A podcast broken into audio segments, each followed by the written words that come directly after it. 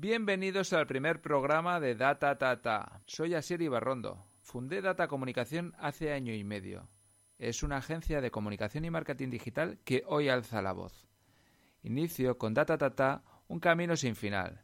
Trabajaré para convertir este podcast en una ráfaga de ideas, conocimiento e inspiración. Cada semana conversaremos durante unos 20 minutos con profesionales de primer nivel Plantearemos una pregunta y trataremos de resolverla. Después leeremos vuestros comentarios, que ojalá sean muchos, para ver si lo hemos conseguido, o simplemente para continuar la conversación.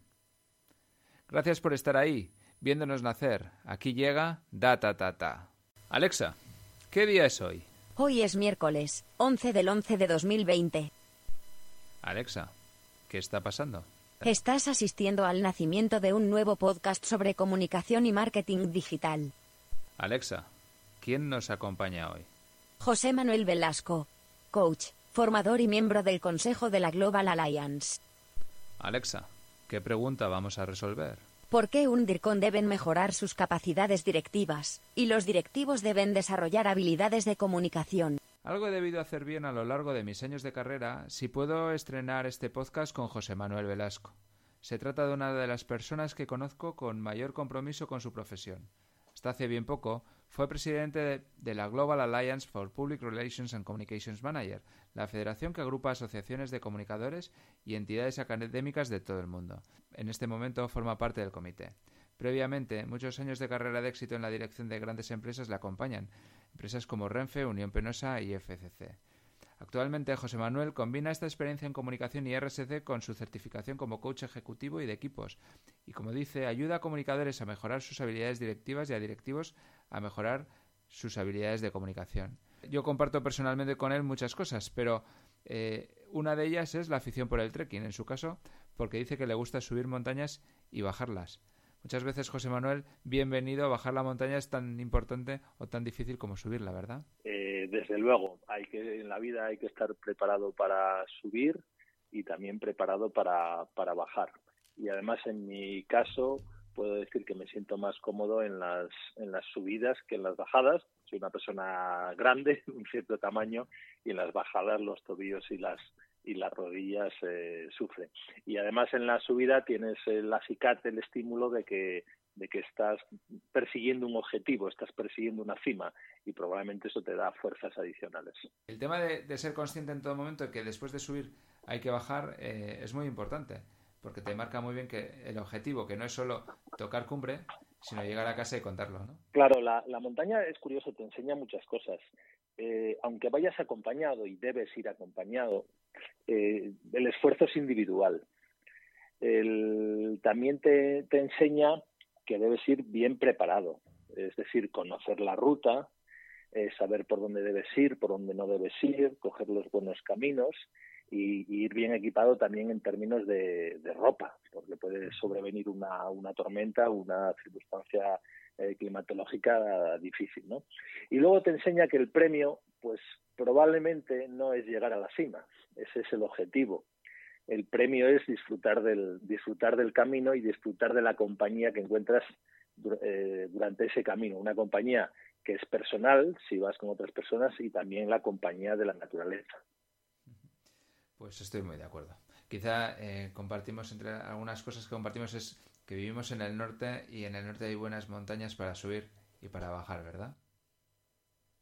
Sí, desde luego. Eh, bueno, toda España tiene cadenas montañosas muy bonitas, muy interesantes, pero el norte, todo lo que es la cornisa cantábrica y la, y la cordillera cantábrica, pues está plagada de sitios estupendos para, para hacer trekking, para, para, para, esforzarte, pero también para disfrutar de la naturaleza y de los paisajes. Bueno, José Manuel, tú sabes que para mí es una gozada tener la oportunidad de compartir un ratito contigo.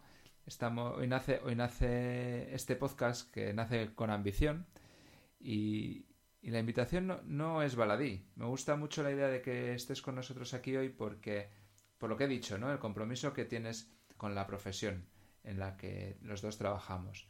Y me gusta mucho el enfoque que ha tomado tu carrera con el tema de la necesidad de enseñar a los directivos a comunicar y a los directores de comunicación o las directoras a, a, adquirir habilidades directivas. ¿no? Me gustaría un poco preguntarte por qué crees que es necesario. Pues yo cuando tenía 20 años eh, me pregunté qué quería hacer en la vida y aparte de entonces ejercía el periodismo y aparte de ser bueno en mi profesión, pues, pues me dije que quería conocer muchos países, que quería conocer mundo y soy una persona curiosa. A los 30 me lo volví a preguntar y me di la misma respuesta, y quiero conocer más países. Y a los 40, eh, aunque me contesté que sigo queriendo conocer más mundo, eh, dije que, tenía un propósito y que ese propósito era elevar la profesión. Para, elevar la profesión, para servir a ese propósito, lo que yo intento es que la comunicación sea reconocida como una función estratégica dentro de las organizaciones y para eso es fundamental que los comunicadores no solo se comporten como lo que son, como comunicadores, sino también como directivos, como buenos directivos. Y por lo tanto tienen que eh, mejorar sus, capacidades de gestión para sentarse en igualdad de condiciones que otros directivos cuya presencia en el comité de dirección pues no se pone en duda. Y al mismo tiempo enseñar a los directivos a comunicarse mejor. Comunicarse mejor tiene dos dimensiones. Una tiene que ver con la función, es decir, entender para qué sirve la, comunicación y qué aporta a la organización, y otra tiene que ver con la habilidad, es decir, cómo, cómo relacionarse mejor, con cómo interactuar mejor con todos los públicos en todo tipo de circunstancias. Es verdad que normalmente están más preocupados de la, de la habilidad que de la, que de, que de la función, pero bueno, yo dentro de mi propósito es enseñarles bien el valor de la, de la función, como puede ser la función de gestión de personas, la función financiera o la función de compras. Eh, mm, he intentado eh, unir en mi experiencia profesional como comunicador mi formación como coach hace ya seis años, como coach ejecutivo y de equipos, y de ahí ha salido un nuevo producto o servicio que es el coaching ejecutivo de comunicación, que es un híbrido entre eh, coaching y formación, porque a veces lo que ocurre es que hay que creencias limitantes en las personas para sobre su capacidad de comunicar y lo que intento es remover con el coaching esas creencias limitantes y luego fortalecer la habilidad a través de la formación. ¿Cuál, es una eh, creencia limitante, por ejemplo? Bueno, eh, creo que en el mundo de la empresa hay, hay dos creencias limitantes. Una es pensar que la comunicación forma parte del show business, yo digo, digo muchas veces que incluso hay gente que piensa que es solo show, que no es business. Entonces yo digo que, que forma parte del, del business y tenemos que demostrar que forma parte del business. Evidentemente, cuando piensas que es solo show, pues no le das valor como a otras funciones. Y otra creencia limitante es que, mm, bueno, tal vez que no, no aporta demasiado valor mantener el diálogo con todos los grupos de interés. Eh, y entonces algunos directivos se enfocan en, las relaciones solo con un grupo de interés, como puede ser en las empresas cotizadas el grupo de interés de, inversores.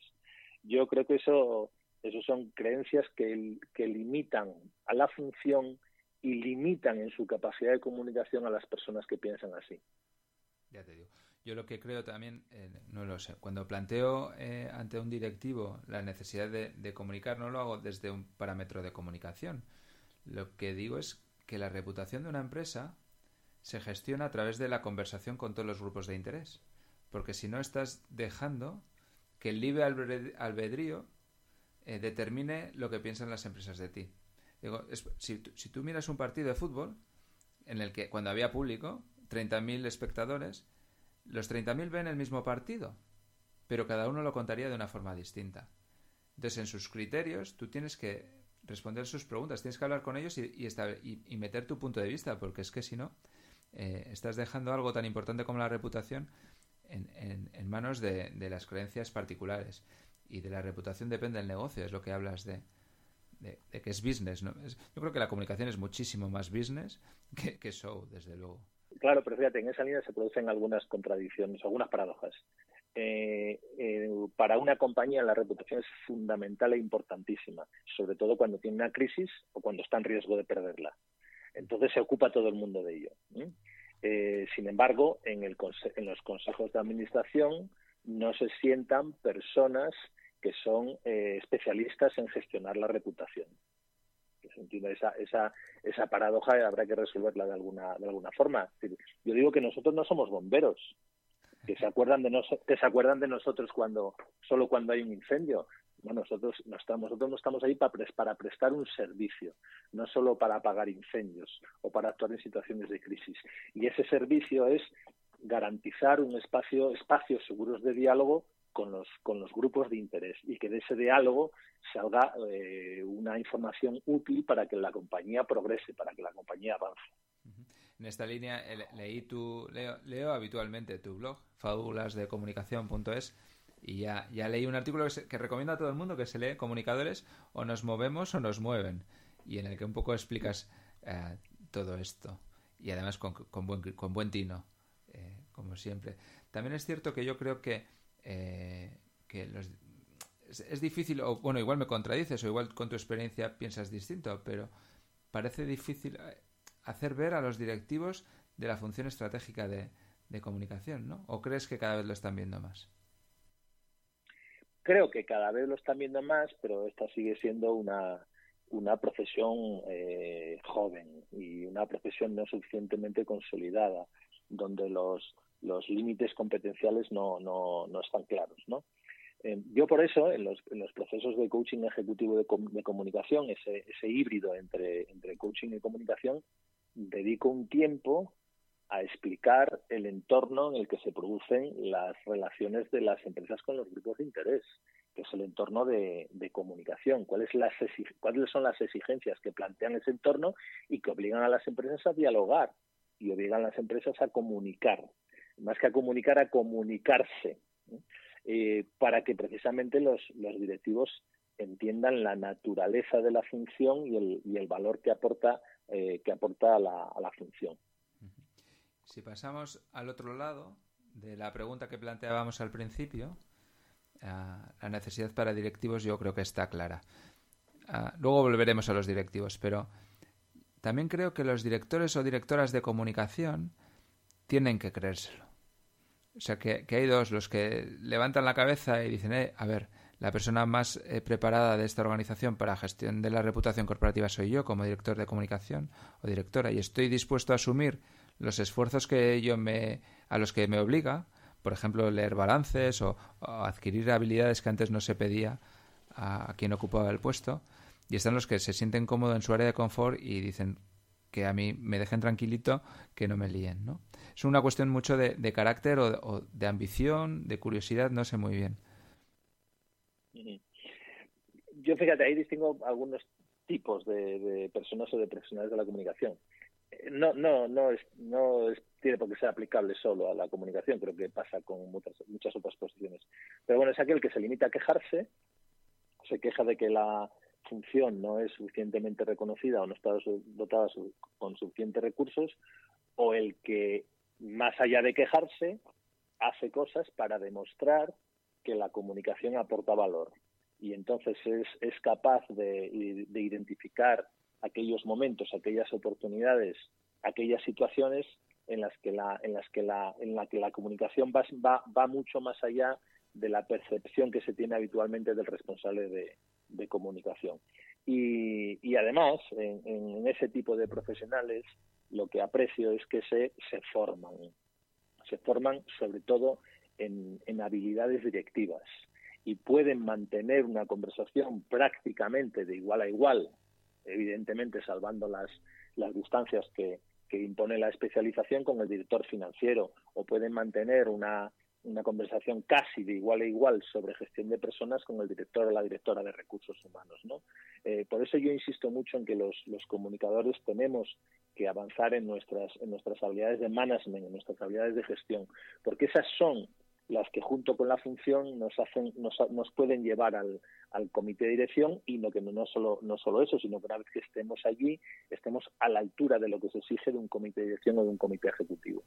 Estoy de acuerdo.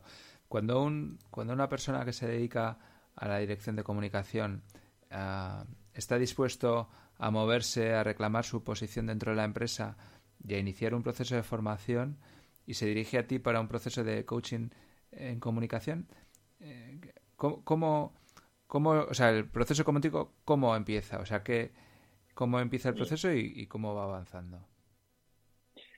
Yo creo que el, que el coaching ejecutivo, el coaching ejecutivo de comunicación, que incorpora esa parte de formación, es muy poderoso cuando la persona tiene alguna motivación latente que no sabe identificar muy bien o que no sabe cómo encaminar, cómo, cómo canalizar. Eh, en ese momento la compañía, el acompañamiento que significa el coaching, creo que aporta, aporta mucho valor porque lo que hace es ponerle método a una conversación interior. Es decir, que no hay un proceso de coaching si no hay un objetivo claro. Entonces, la primera parte del proceso consiste en definir bien el objetivo, que el objetivo sea muy visible, que en la medida de lo posible se pueda, se pueda evaluar su cumplimiento, es decir, se pueda, se pueda medir, y, luego eh, empiezas a caminar. Eh, de una de esa primera fase de, la fijación del objetivo se suele pasar una segunda que es de un poco de autoconsciencia de cuáles son las fortalezas que tengo para alcanzar ese objetivo y en qué cosas tengo que qué cosas tengo que mejorar qué desafíos tengo que superar. La tercera fase es el plan de acción. Pongámonos a caminar identifiquemos hitos que, nos hacen eh, ir superando el camino ir adelantando en el camino. Y la cuarta es la consolidación de los aprendizajes que has, que has adquirido durante ese camino. Vale. ¿Esto es un tema para directivos de grandes empresas o, para cualquiera de los que nos dedicamos a este bello mundo? Para, para cualquiera. Eh, yo estoy trabajando con directivos de, grandes empresas, eh, pero me gusta mucho trabajar con personas de, comunicación, porque me, gusta, independientemente de la posición que estén ocupando, incluso siquiera si no están en posiciones directivas, porque creo que les, les puedo acompañar, les puedo ayudar mucho eh, en su proceso de desarrollo profesional. Eh, yo pienso muchas veces, ojalá yo me hubiese encontrado con un coach hace 20 o 30 años, seguramente bueno, seguramente hubiese tenido una carrera similar, pero hubiese sido consciente de muchas más cosas y probablemente no hubiese perdido el tiempo en, en, algunas cosas y hubiese invertido ese tiempo en las que son realmente estratégicas e importantes. Creo que el diálogo interior que, que yo provoco con el, con el coaching, al que, al que le pones un método, eh, es muy poderoso porque las decisiones las toma las toma voluntaria y conscientemente el coachee, es decir, la persona que está, está en un proceso de coaching. Es un poco lo que, lo que hablábamos al principio, ¿verdad? Subir la montaña, que la carrera profesional de cada uno posiblemente sea una, una, una, una, una subida a una montaña en la que cada vez estás, si lo haces bien, más alto, si vas por el camino correcto, y la importancia de, subir acompañado, ¿verdad? Eh, subir acompañado no solo por esa sensación que, que puedes tener de, de no estar solo, sino porque esa persona que te acompaña te sabe hacerte preguntas. No te va a dar las respuestas, porque en el coaching no damos respuestas, pero sí provocamos que tú eh, te hagas preguntas y encuentres las respuestas que más se, se, más se relacionan con el objetivo que tienen y con tus características personales. Creo que es una compañía muy, muy, muy poderosa más allá de esa sensación de que tienes a alguien que está a tu lado. Pues José Manuel Velasco, muchísimas gracias por acompañarnos. Es, bastante habitual acompañar o invitar a la gente a que te acompañe un día de cumpleaños, que te acompañe a un gran evento como una boda o como una celebración. En este caso es algo atípico porque nos has acompañado al nacimiento, ¿no? No es, no, es, habitual invitar a alguien a que te vea nacer, pero has estado con nosotros en el nacimiento de Data Tata, un podcast que nace con ambición y con la con el deseo de seguir contando con, gente como tú. Muchísimas gracias por dejarte, muchísimas gracias por estar aquí y seguimos en contacto. Eh, gracias a Ser, ha sido un placer y además, como te decía, yo eh, participando contigo y dialogando contigo estoy cumpliendo con mi propósito, con lo cual no puedo, no puedo encontrar mejor razón. Muchísimas gracias, José Manuel. Seguimos hablando. Un abrazo. Dale, adiós. Hasta aquí nuestro programa número uno. Si hemos conseguido captar tu interés, el mérito es evidente que lo tiene José Manuel Velasco. Nuestro reto ahora pasa por mantener el nivel. Nos gustaría que nos des una oportunidad y te suscribas a Data Tata Podcast, que compartas, que nos dejes un comentario. Si el programa te ha gustado, dínoslo. Si no te ha gustado, con más razón, dínoslo. Sugerencias bienvenidas, críticas también. Cuéntanos lo que quieras. Nuestro mail es podcast@datacomunicacion.com. Seguimos conversando Da ta ta ta.